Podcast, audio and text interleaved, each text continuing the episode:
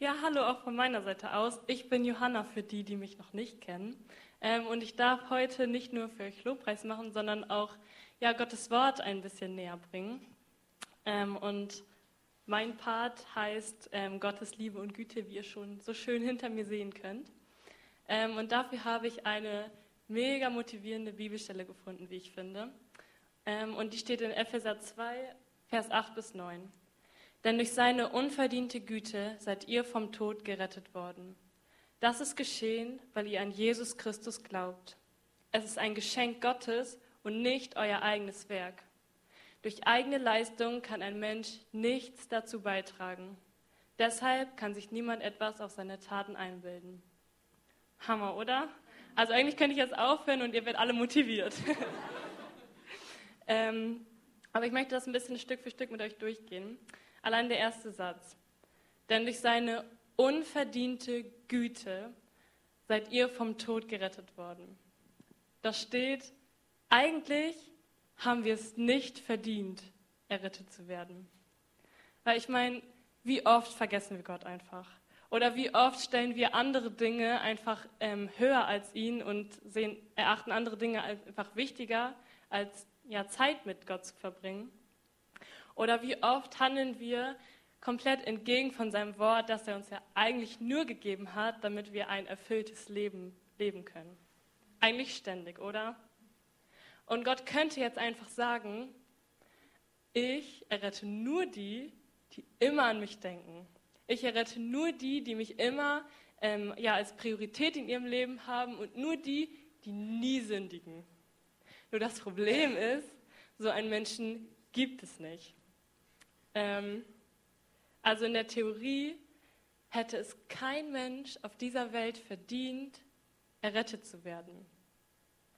Aber weil unser Gott ein Gott voller Güte ist, errettet er uns trotzdem. Er hat uns vom Tod errettet. Amen. Amen. Yes. Und weiter heißt es, das ist geschehen, weil ihr an Jesus Christus glaubt.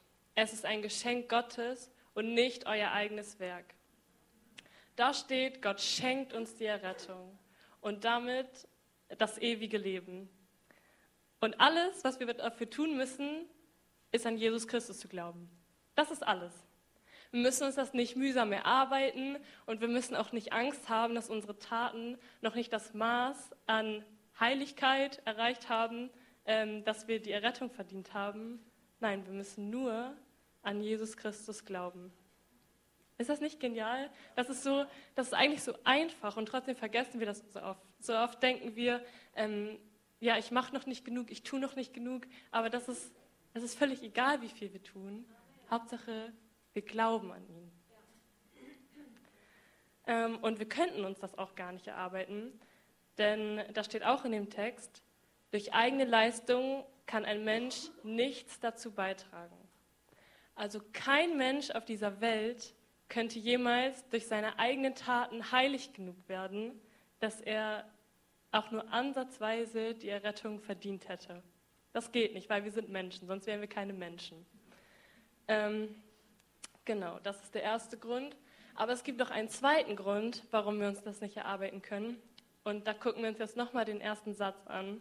Denn da steht, denn durch seine unverdiente Güte seid ihr vom Tod gerettet worden. Jesus ist schon längst am Kreuz für uns gestorben. Das heißt, es ist schon längst geschehen. Wir sind schon längst errettet worden. Ähm, und da können wir ja nichts mehr zu beitragen, weil es ist ja schon geschehen. Das wäre ja so, als wenn dir eine Pizza geliefert wird und dann fährst du zur Pizzeria, um die abzuholen. Das bringt ja nichts, weil sie ist ja schon da. Du musst sie ja nicht mehr abholen. das ergibt ja keinen Sinn. Ähm, also wir sind errettet worden. Das Einzige, was wir tun müssen, ist das für uns in Anspruch zu nehmen. Das ist alles. Dann sind wir errettet. Wir müssen nur glauben und das für uns in Anspruch nehmen. Und das ist nicht so schwer. ähm, und diese Güte, die Gott uns da entgegenbringt, die zeugt einfach so sehr von seiner Liebe zu uns. Das ist auch der einzige Grund, ähm, warum unser Gott gütig und gnädig ist, nämlich weil er uns liebt. Und ich finde, dass das so schwer zu verstehen ist, warum Gott uns liebt. Also bei manchen Menschen kann ich das nachvollziehen. Da denke ich dann, boah, das sind richtig coole Christen, die hat Gott bestimmt mega lieb. Die erleben so viel mit ihm, der ist so nah bei denen. Also ich glaube, Gott liebt diese Menschen einfach. Aber für mich selber ist das manchmal ja so schwer zu erfassen einfach. Ähm, ich habe ab und zu mal das Gefühl, dass Gott mich eher wie so einen entfernten Verwandten aus Amerika betrachten müsste, ähm, weil ich meiner Ansicht nach zu wenig in der Bibel lese oder zu wenig bete oder einfach ja zu wenig stille Zeit mit Gott verbringe. Aber so ist das nicht. Ähm, Gott sieht mich nicht als entfernten Verwandten aus Amerika, sondern als sein Kind. Ähm, genau, und ja, Gott verlässt uns auch nicht einfach, weil wir zu wenig in der Bibel lesen oder sonstiges. Egal wie weit wir uns selber wegfühlen von Gott oder denken, dass wir jetzt mega weit weg von ihm sind, er ist nie weit weg von uns und er ist immer nah. Und diese Dinge wie Bibel lesen, beten und so weiter, die müssen wir auch nicht für Gott tun. Er verlangt das nicht von uns. Also er sagt nicht, ich errette dich nur oder sonstiges, wenn du in der Bibel liest, wenn du ähm, zu mir betest, aber wir dürfen diese Dinge nur für uns selber tun. Weil dadurch, dass wir in der Bibel lesen oder beten oder sonstiges, ähm, ja, lernen wir Gott einfach immer besser kennen. Dadurch können wir ihm einfach immer mehr vertrauen und ihn mehr in unserem Leben spüren. Weil wenn wir keine Beziehung zu ihm aufbauen, dann geht das nicht. Dann werden wir wirklich von unserer Seite aus ein entfernter Verwandter aus Amerika. Genau. Aber das Maß unserer Aktivität bestimmt nicht das Maß an Gottes Liebe zu uns. Er liebt uns alle und zwar bedingungslos. Und das nur aus dem Grund, weil wir seine Kinder sind, weil er uns erschaffen hat. Das heißt, alles, was wir tun müssen, damit Gott uns liebt, ist zu sein. Und das tun wir alle. Ich bin, du bist, wir alle sind. Das heißt, die Grundvoraussetzung erfüllen wir schon mal, dass Gott uns liebt. Wir existieren. Und ich finde, das ist so, so genial, dass man einfach ja, sich das nochmal bewusst machen muss. Ähm, Gott liebt mich nicht, weil ich so ein toller Christ bin, weil ich jeden Sonntag in die Kirche gehe oder sonstiges. Nein, er liebt mich, weil ich da bin, weil er mich erschaffen hat. Und das ist eine so bedingungslose Liebe. Ich meine, was für eine kleinere Bedingung könnte es denn geben, dass er dich liebt, als dass du existierst? Und diese Existenz hat er dir auch noch geschenkt.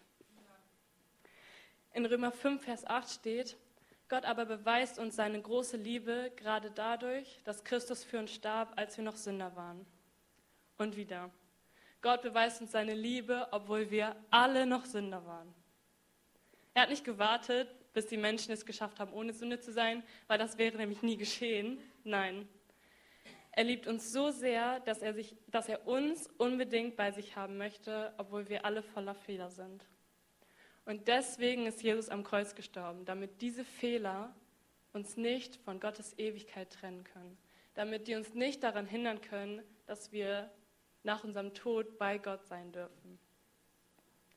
Ja, und ich bin so dankbar dafür, dass ähm, er so große Geschenke für uns hat und es so einfach ist, dass wir die bekommen. Also, dass, wir, dass es nicht Belohnungen sind für unsere Taten, sondern Geschenke. Und dass wir nur an ihn glauben müssen und das annehmen müssen und wir dann seine Liebe und Güte in unserem Leben haben. Und das finde ich einfach so schön, dass es nicht auf unsere religiösen Taten ankommt, sondern nur auf unser Herz. Unser Gott ist Güte und Liebe und das ist einfach großartig. Amen. Amen. Yes.